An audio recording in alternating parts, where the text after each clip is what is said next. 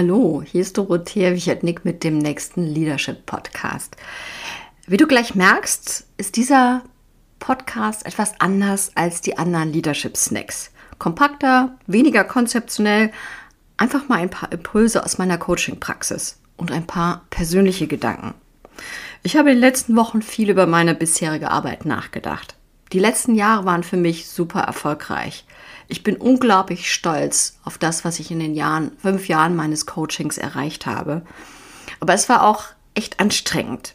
Und es ist ausgeartet letztes Jahr zu einem getriebenen immer mehr.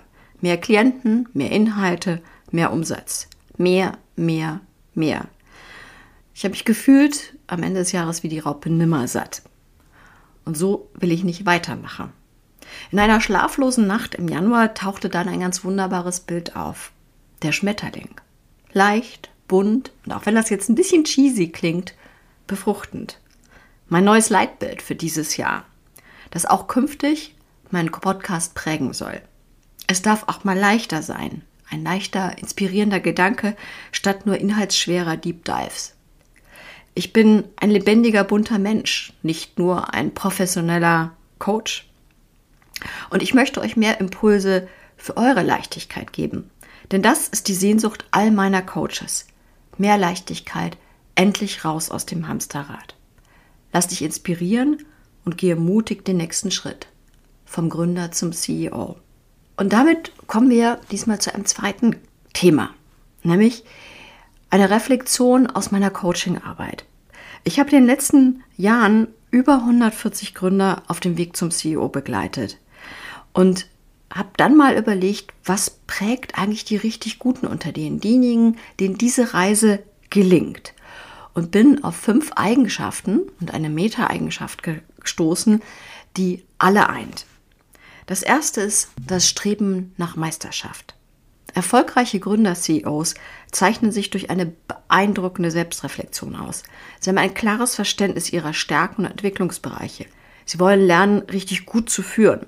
Damit sind sie auf einem Weg zur Meisterschaft, der nie zu Ende ist. Und ständig lernen sie dazu. Lesen, Podcasts, Coach, andere Gründer, Beirat, alle Quellen werden angezapft. Ihre ständige Frage an sich selbst, was habe ich heute dazugelernt? Die zweite Eigenschaft von Top-Gründer-CEOs ist ein frühzeitiger Invest in Senior Hires. Sie denken ihre Organisation immer einen Schritt weiter. Im Wissen um ihre eigenen Grenzen und Defizite investieren sie sehr früh in erfahrene Experten und Leader. Damit bringen sie ihre Company schnell auf das nächste Level. Die ersten Senior Hires holen sie oft schon auf dem Weg von der Seed-Runde zur Series A an Bord. Ihre Frage? Können meine Schlüsselleute auch die nächste Runde meistern? Die dritte Eigenschaft dieser Gründer ist, dass sie lebendige Leadership und Gründerteams bauen. Sie sind keine einsamen Helden, sondern echte Teamarbeiter.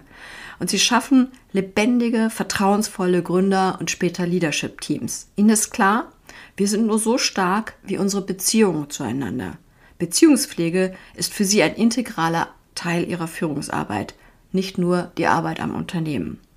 Ihre Frage im Team, wie tragfähig sind unsere Beziehungen? Kommen wir zum vierten Punkt. Für Top-CEOs ist das Advisory Board ihr zweites First Team. Die besten Gründer-CEOs betrachten ihr Advisory Board als unverzichtbaren Teil ihres Erfolgs.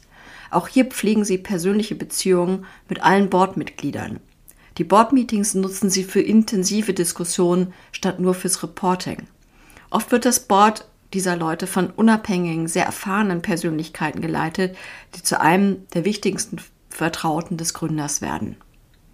Ihre Frage an das Advisory Board, wie werden wir zu einem starken Team?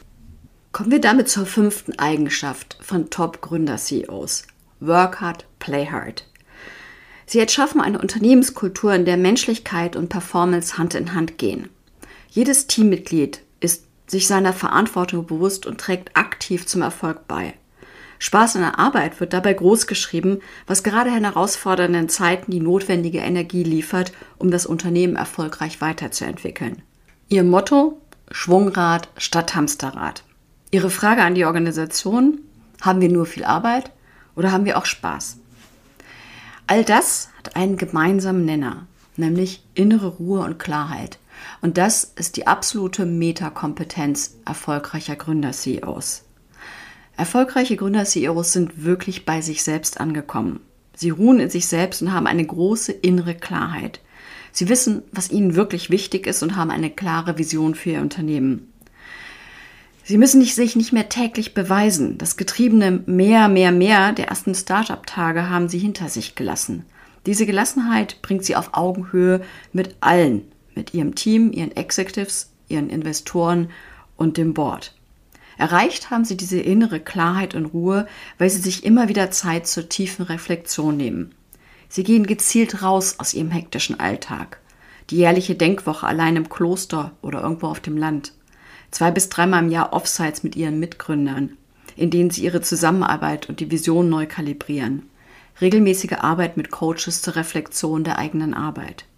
All das hilft ihnen, ihren eigenen Weg zu finden, sich innerlich frei zu machen und damit die Ruhe und Klarheit zu gewinnen, mit der sie ihr Team sicher auch durch die heftigsten Stürme navigieren.